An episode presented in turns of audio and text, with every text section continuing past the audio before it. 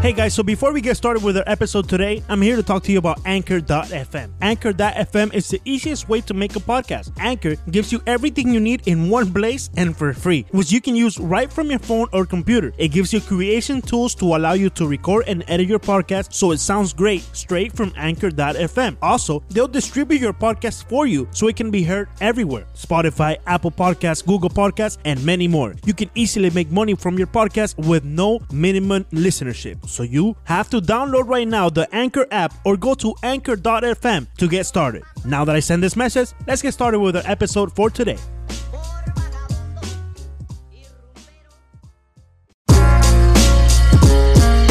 Welcome everyone on Cinco Razones podcast. I'm Leandro Soto, accompanied always with uh, my partners Ricardo Montes de Oca and Alejandro Villegas. And today, uh, I think we're gonna have a pretty successful podcast because with us on the line is Rick White.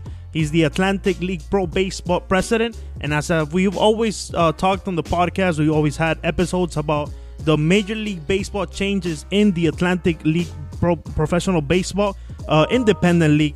Today, we have pretty much someone who could tell us firsthand how the changes in that league are, are, are performing at this moment. So, Mr. Rick White, before we get started, just to go over a little bit of, of what you've done in your career, uh, you actually are the, the first full time president of the Atlantic Professional uh, Baseball League.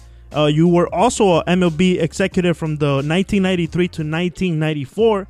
And even after you uh, stopped working in 94 for MLB, you went into Nike and got into the branding business. Uh, also had some experience as the, as the president and CEO of Reed Exhibitions, Phoenix Footwear, and Imperial Headwear. Thank you for joining us, Mr. Rick, uh, in Cinco Razones podcast. Well, it's a pleasure to be with you tonight. Thanks for having me on. So, Mr. Rick, just to get started, tell us uh, your your opinion on how the the changes in the Atlantic League that the MLB is implementing are working as of right now. What's the feedback you're getting from the coaches and also the players from your league? You know, we have 200 players in the league spread amongst eight clubs, and so far the response from uh, the vast majority of them has been very positive. We're always going to have some folks who want to question what's going on or may encounter a glitch here or there. But for the most part, we've been delighted with the response so far. Uh, Mr. Rick, uh, the MLB is asking for the feedback of, of you, of the players. How do you think ab about that? Because I don't know if they if they like that interested. We we we talk with a player and they told us that they didn't get any feedback. I don't know if the league, the major leagues, are asking for. Oh yes, without question. Um, Major League Baseball has had representatives in attendance at virtually all of our games regarding the uh, automated balls and strike system. Mm-hmm. Moreover, during the first half of the season, they were present not only in terms of testing and training, but just in terms of general interest. But right now, they're actively monitoring all of the statistical data. And as part of that, they will have a number of conversations each evening with on field personnel, whether it's a manager, coach, or a player. Mr. White, uh, how are those conversations like? Like, what are what are they looking for when MLB talks to you guys? Early on, and especially right now, what they're looking for is more transactional than it is database. They're they're trying to find out first and foremost if there's a material impact relative to players and their suggestions as to how the the experimental test might work better, or if in fact they're seeing uh, some sort of adjustment necessary to make the test more viable. I'll, I'll, give you a great example. We discovered after the first week of widespread use of the ABS system that the high part of each player's strike zone was actually too high. Now, we're using the MLB rulebook strike zone. However, the way we were tracking a baseball literally said any part of the baseball in any part, part of the strike zone going over any part of the plate was a strike. We discovered, though, that that was making a full ball's worth of dif- difference at the top of the strike zone. And so we made an adjustment based on that so that the ball at the high part of the strike zone is now within the top edge of the batter's strike zone. Uh, we're currently evaluating whether we should do that at the low part of each player's strike zone. So, th- what they're trying to do is to make sure that the tests are fair and that the understanding amongst players, coaches, and managers is similar and syncs up with the expectations of MLB and of the Atlantic League. Mr. White, you as a baseball man, as you are yourself, how was your first reaction when MLB approached you and asked you to implement these radical changes in, in, in the game? Uh, that's a great question, Ricardo. It, it was one of enthusiasm and gratefulness that they had selected our league to partner with. And second of all, it was one of fascination regarding the kinds of rules and, and product experiments they were thinking about.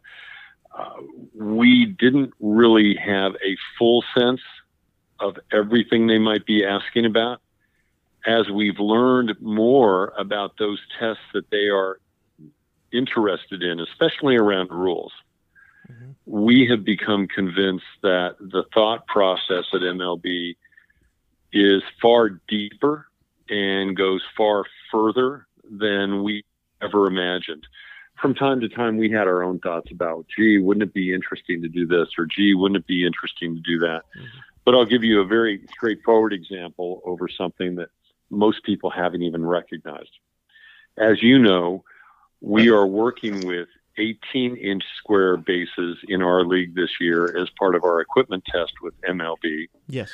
Versus 15 inch bases. In the past, we talked about a thing we called a safety base, where we would take the outside edge of each base and we would take it down to only one inch as opposed to two and a half to three inches. And when Major League Baseball came to us, they too talked about a safety base. But then they talked about an 18 inch square base, which in terms of player safety is far more safe, potentially safe, than a 15 inch base for two reasons. Number one, it gives a first baseman more room against which to have a, to make a stretch when receiving the ball. And around second base, it gives either middle infielder, whether the second baseman or the shortstop, more of a corner area upon which to make their pivot when turning a double play. Again, we thought about lowering the edge of the base, but we never thought about making the base itself bigger. Mm-hmm. And it's that is a very good illustration of how they thought through these potential tests far more in depth than we had in our our casual conversations up until this time. Mr. Rick, as I was reading your biography and your resume, um, I noticed that you had been uh, in 2014 when you joined the league. You were one of the ones that started to say that technology should be part of the game. How did you come to that conclusion back in 2014? And do you think that these uh, studies and experiments have been going on or have been trying to be implemented somewhere uh, since a long time ago, or is this something that came in the recent years and was implemented uh, as as it was thought? We live in a world where our culture, our transactions, our workplaces are all changing very rapidly due to the disintermediation of technology. That's been happening for some time now. And when I joined the league in 2014, it seemed to me that given the high quality of play in the Atlantic League, we were a great potential prospect group to look at how technology could affect the game of baseball and have far reaching effects on the future of the game. I have to confess, my my thought process five years ago was very different than the one it is today. Mm-hmm. But that just had to do with the naivete I had regarding where technology stood at the time. What we're seeing now, while it is advanced technology, is I'm certain merely the tip of the iceberg in terms of the way technology can impact all of the game of baseball, not just on the field, but off the field. I think the just the evidence we're seeing with our automated ball strike system is something that portends that the future of the game is going to be far more impacted by technology than any of us think, whether it has to do with balls and strikes or safe and out calls or training or equipment or apparel, all of which have to do with the future of the game. So I think we are at the front end of change. I think that we're grateful to be a part of the pioneering of the way technology can affect the game. And even if we don't go any further, I know that we've already had a profound effect on the way baseball fans are looking at the future of the game. Now, Mr. White, talking about changes in baseball and changes that affect the game itself, we have to talk about the stealing of first base. That's a very uh, weird rule, I would say. And we all that uh, have been around baseball for a long time are wondering how's that play is going to be scored. Like, is it going to be a base hit? Is it going to be an at bat? Is it going to be I don't know an error on the pitcher? How's that going to be handled? And what what is MLB telling you guys about it? That's a very insightful question. Thank you, Alejandro. The, um, all of the rules testing that we're doing and all of the equipment testing we're doing is dictated to us by Major League Baseball. We have plenty of opportunities to discuss the matter. We have all kinds of opportunities to give them our feedback. But at the end of the day, these tests are Major League Baseball's tests. And while we think we have a hand in it, uh, we we really are are working at their direction. They are not working at our direction, as you might imagine. We have to remember these are tests, and almost by definition, the reason you test something is to gain insights and make adjustments so that the outcome at the end of the day can be a stronger, better outcome. What we've learned on the stealing first base test has really been fascinating. Number one, there is no appropriate or accurate scorekeeping solution for the steal first base rule as we've come to understand it. Second, initially, when we had several players take first base, we learned that since there was no way to accurately score it, we had to use a fielder's choice to designate how that batter had actually reached first base. Hmm. What we learned was that was an inappropriate way to score it because we were actually punishing the batter and that was counting as an at bat. But he was not receiving appropriate offensive credit for reaching first base.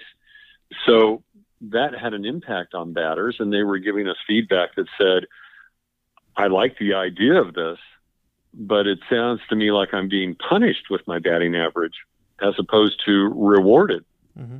for being aggressive, taking the risk, and reaching first safely. So what we've now done on a temporary basis is work to where now the the official ruling is being coded as a base on balls. But hmm. at the conclusion of the year, Major League Baseball will go through all of its systems, which are very complex these days, and change that to a special designation that is unique to the idea of taking first base on a pass ball or a wild pitch.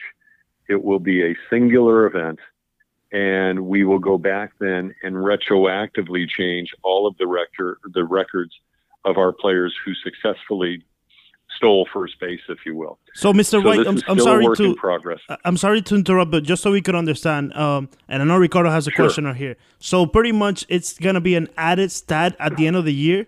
It will it will be adjusted at the end of the year. Okay. Because what they want to make sure they're doing is rewarding the offensive player for reaching first base, and not penalizing that player for an at bat when again he has successfully taken first base uh, and I think they're they're going to find a way to neutralize the effect that has on his batting average. I don't know that he's going to be rewarded by having additional points added to his batting average, but at least he's not going to be punished for taking first base um, through the stolen first base rule. Mr. White, out, out of all these changes and tests, what do you think is the closest to reach the MLB level? Larger bases. So just just the larger bases, and, and you feel that it has added Well, safety? You, you you asked which I thought would get there quickest. yeah, yeah. Um, I, I I don't know that they're going to go in clusters. that but- would probably be the I- most insignificant one, right? Right. I, I don't think anybody's going to look at this and think it's a momentous change. It's one that was is virtually overlooked by everyone associated with with this um, partnership because it was accepted so readily, so easily, and so quickly. I mean, within with, it didn't take one game before every player was used to it. Also, uh, I think that there's going to be a modest impact because of that, but not one that anybody thinks is statistically significant. But the net effect of a larger base is the distance between home and the front edge of first base is now three inches closer Mm-hmm. than it was with a 15 inch base. The net effect of first base to second base is it's closer by four and a half inches. I won't get into how it gets measured, Mm-hmm. but there's a very easy net effect. Uh, it's safer and it has virtually whatsoever on fielding, whether it's a first baseman covering first base or a pitcher covering first base and what have you. So I think that one is going to move along very rapidly. And it's one that most players at the MLB level, I believe, will say, okay, fine, that doesn't make a difference. I believe the most profound change will be the consequence of the experiments we're running and the testing we're doing with automated balls and strikes. I do believe that electronic or digital or technology driven balls and strikes will someday reach the major leagues for a simple reason.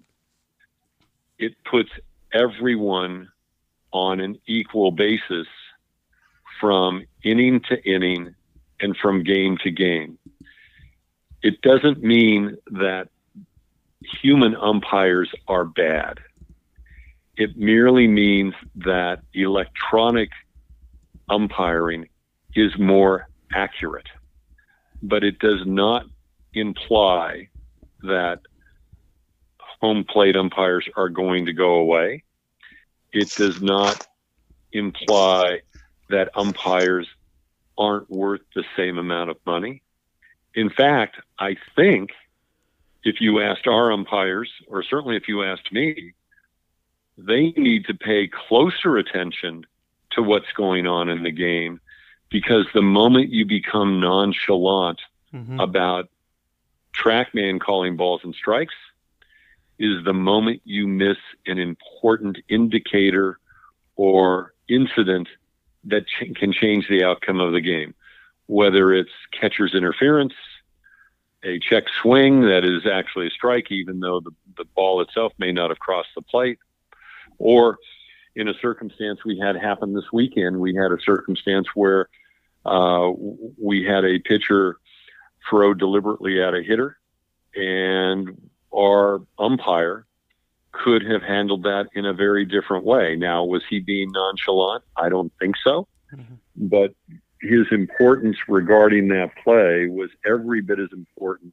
on Saturday night when we were using ABS as it was uh, three weeks prior to that when we weren't using ABS in every game. So umpires aren't going to go away, especially behind the plate. And I can tell you that in order for us to accomplish this test, uh, we've been we've been quite clear with baseball that they expect umpires are going to continue. So again, it, there's a lot to be done there, but I think the idea that there is a consistent strike zone for hitters and for pitchers is an immensely important development for the game. Mr. White, there's a lot of people that are for uh, the changes that are being implemented in the Atlantic League. but there's a lot of other people that are not quite uh, fans of, of these changes. And although Frank Viola from the High Point Rockers, he's the pitching coach there and a former Major League Baseball pitcher. Um, although he's for a lot of these changes, he has his questions about some of these. So, what do you say to those who aren't quite uh, captured by the idea yet of having changed the game that we have grown to know the same traditional way for so long? Well, uh, number one, uh, Frank is a phenomenal baseball person. He was not just a good pitcher, he was an outstanding player, Cy mm-hmm. Young Award winner, long meritorious career. Mm-hmm. It's hard to argue baseball with Frank. Mm-hmm. Uh, and, and I wouldn't try. Uh, I have too much regard for him. It's an honor for us that he's in our league, and I think the work. His comments are valid, and we should listen to his comments, not because we agree or disagree. Mm-hmm. That's all part of the great debate and part of the beauty of following our game. But we should listen to people who have a contrary view to try to understand why they feel the way they do. Now, in Frank's case, there are some rules specifically he doesn't like. He would like to see a pitcher allowed one visit by a coach or manager during the game. I understand that. Frank, as a former pitcher, uh, would like to have the opportunity to help compose his players and his pitchers in, uh, in particular if they get in in trouble. I think that's a viable comment. And I think in a world where we are testing no mound visits at the moment, that we are all well served by listening to his comment and saying to ourselves, would it make more sense to allow one or two visits during a game? What you don't hear Frank saying, though, is I think there should be unlimited visits to the mound. So, like anything else, Major League Baseball is testing this. They're listening to Frank. They understand where Frank is coming from. They're looking at what their ultimate objective is. And I don't think at the end of the day, we're going to be in a place where there are no man visits allowed. I think at the end of the day, there are probably going to be some visits allowed. But by going through these tests, by listening to players, and by making an ultimate determination, I think baseball is going to end up in a in a good place as an industry. I can't predict what will happen with Major League Baseball. But what I know is they they have their eyes wide open and they are listening to those sorts of comments that Frank or others might make. Now, I put this all into context. I'm speaking through through a, a cellular device with you today on the phone. The the gentleman I'm talking to, all three of you are um, not in the same place. We didn't dial up with a dial up phone. We didn't use a remote phone. We're using technology. We're we're going to go out and get into our automobiles that are using technology. We're not getting into a horse and buggy. We are living in a world that is very different today than it was even 10 years ago. I don't think baseball is immune from the changes that technology or our culture will ultimately bring. But if you look at it compared to any other sport that we're familiar with, baseball is still the most traditional game at a major league level that is widely followed. Will it change? Inevitably, I believe it will. Will the changes be different than we're currently, you know, than we currently see at the big league level? Yes, I believe it will. Will the game be recognizable as baseball to people 20, 30, 50, 100 years from now? Yes, I believe it will. So I think the game's going to evolve. I don't know where our tests are going to lead. All I know is because we're testing, we're at least looking at different alternatives that may affect the pattern base, baseball ultimately adopts at the major league level down the road. Mr. White, uh, you were talking about pitching, and I wanted to ask you if uh, you think bringing the mound back will be something possible in the near future, and ask you if you think all these changes are just trying to bring more offense to the game because offense brings more fans to the game. You think that's the main reason, or is just a new way to try to find a new audience?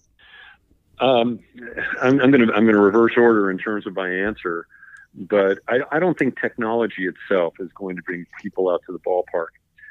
Baseball has been very careful. Major League Baseball has been quite careful to preserve the the importance of a home plate umpire and to make his actions signaling a pitch look just like the game we've followed for all of our lives. They are not trying to put an umpire in a position where he's doing something unique or silly or different. They aren't using bells or whistles or lights to designate a strike versus uh, balls and, and that sort of thing. So, either in that case or in other cases, I don't see technology as an attraction per se for people to come out to the ballpark. Now, with reference specifically to the prospect of the pitcher's mound potentially moving as part of an experiment or uh, down the road, I really can't predict what's going to happen. Uh, we did have conversations about that prospect along with quite a few others that never actually reached the test stage. And I wouldn't say that's a marker of anything other than the fact that Major League Baseball has looked at quite a number of different prospective tests. We have discussed quite a number of different things, then ultimately reached our league this year. I can't predict what will happen in the future, but I do know that the things we're looking at right now and that we're experimenting with right now are those that Major League brought to us this year. We're currently working on 10 of them. Uh, it remains to be seen if we'll change any of those next year, if we'll drop some, if we'll add new ones. We'll just take that as it comes. So, what I will tell you is that baseball's intent with anything they've brought to us is one where they've said they believe ultimately it could reach the big leagues. Mm. We accept them at face value. Second, we know because they've explained this to us in great detail. They believe that there's plenty of offense in the game right now but what's lacking is what they try to describe as game action.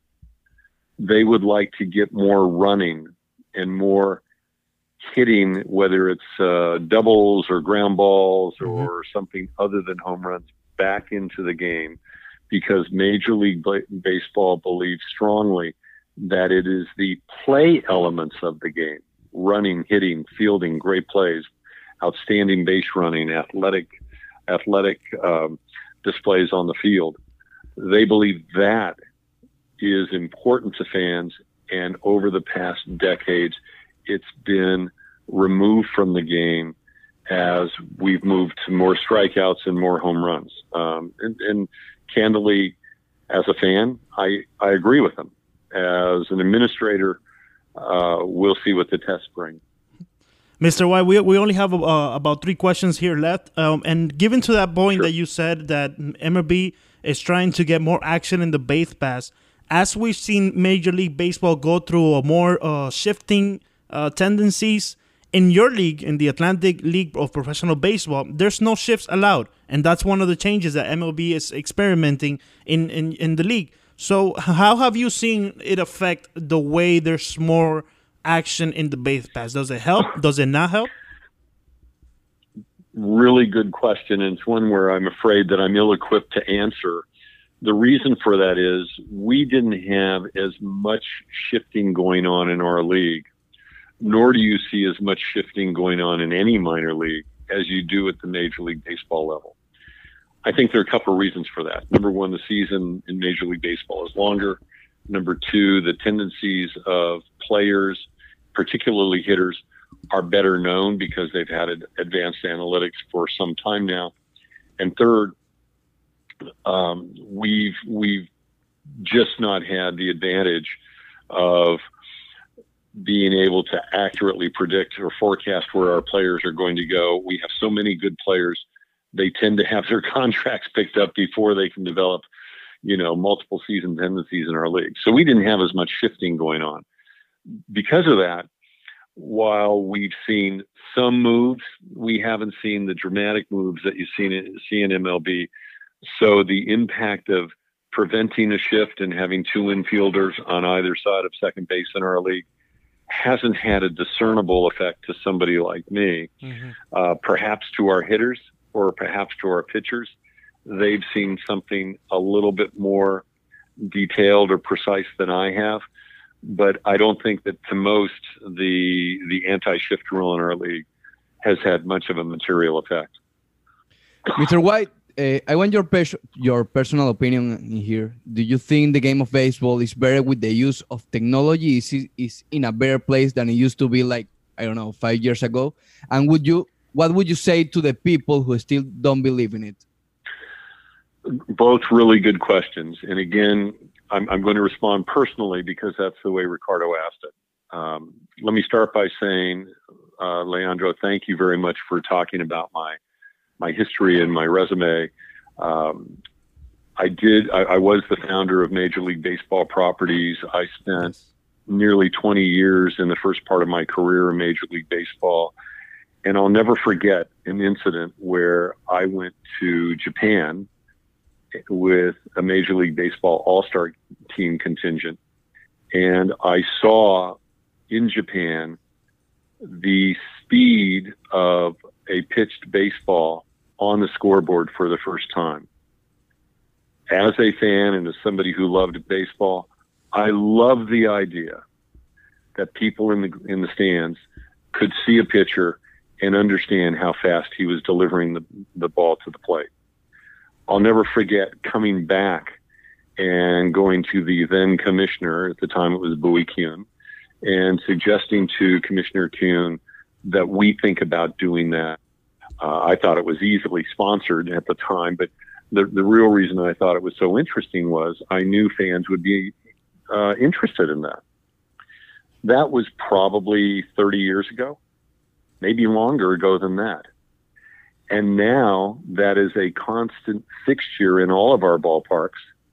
And for fans who come into Major League Baseball games or our games, they look up and they say, wow, that was a 97 mile an hour fastball. Or look at that. That's a 99 mile an hour fastball.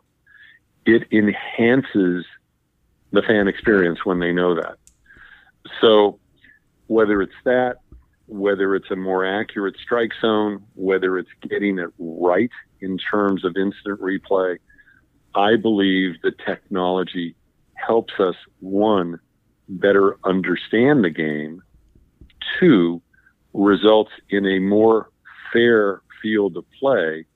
And three, it enhances the experience of going to a game or watching the game we all love.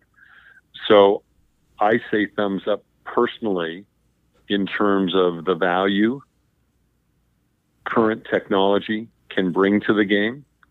I believe that in the future, it will continue to enhance the fan experience while I while I look backwards with um, with a smile on my face and, and you know and talk about the good old days, I kind of like I kind of like where we are today as a society in terms of technology. For all of the bad things that can happen, and all of the down things and down notes that can occur because of technology, I believe that one, it's not going to change, so we might as well embrace it. But two, if utilized constructively, it can add tremendous benefit to our enjoyment of the game we all love. So, Mr. White, one last question here, and this probably will be a little different from the subject that we have touched. But given your experience sure. and given the fact that the last year that you were involved in MLB uh, as a as an entity um, and as an executive, it was in 1994, the year of the uh, the strike. And knowing the differences between the Major League Baseball Players Association and the league itself, do you feel, and with all these changes that are trying to be implemented, do you feel that there will be another strike in baseball? You know, I can't predict a labor stoppage. Um, all I can do is lament the fact that there was a, a, a labor interruption in 1994. I think anytime this wonderful game is interrupted and fans are deprived of the opportunity to follow it, it creates a gap in our enjoyment of the summer. So I wish I could tell you with some accuracy whether or not there's going to be an interruption to the game, but I can't. What I can tell you is every time that occurs, whether it's been in my life or another's uh, experience, I believe it's it's regrettable. Uh, but that's all I can tell you. Thank you, Mr. Rick White, for joining us in uh, Cinco Razones podcast. It's been a pleasure to speak with you and getting to know firsthand how these changes are being implemented in the Atlantic League and how in the future they can be used in Major League Baseball. Well, thanks so much, gentlemen. I've really enjoyed it, and I wish you all well. And thanks again for having me.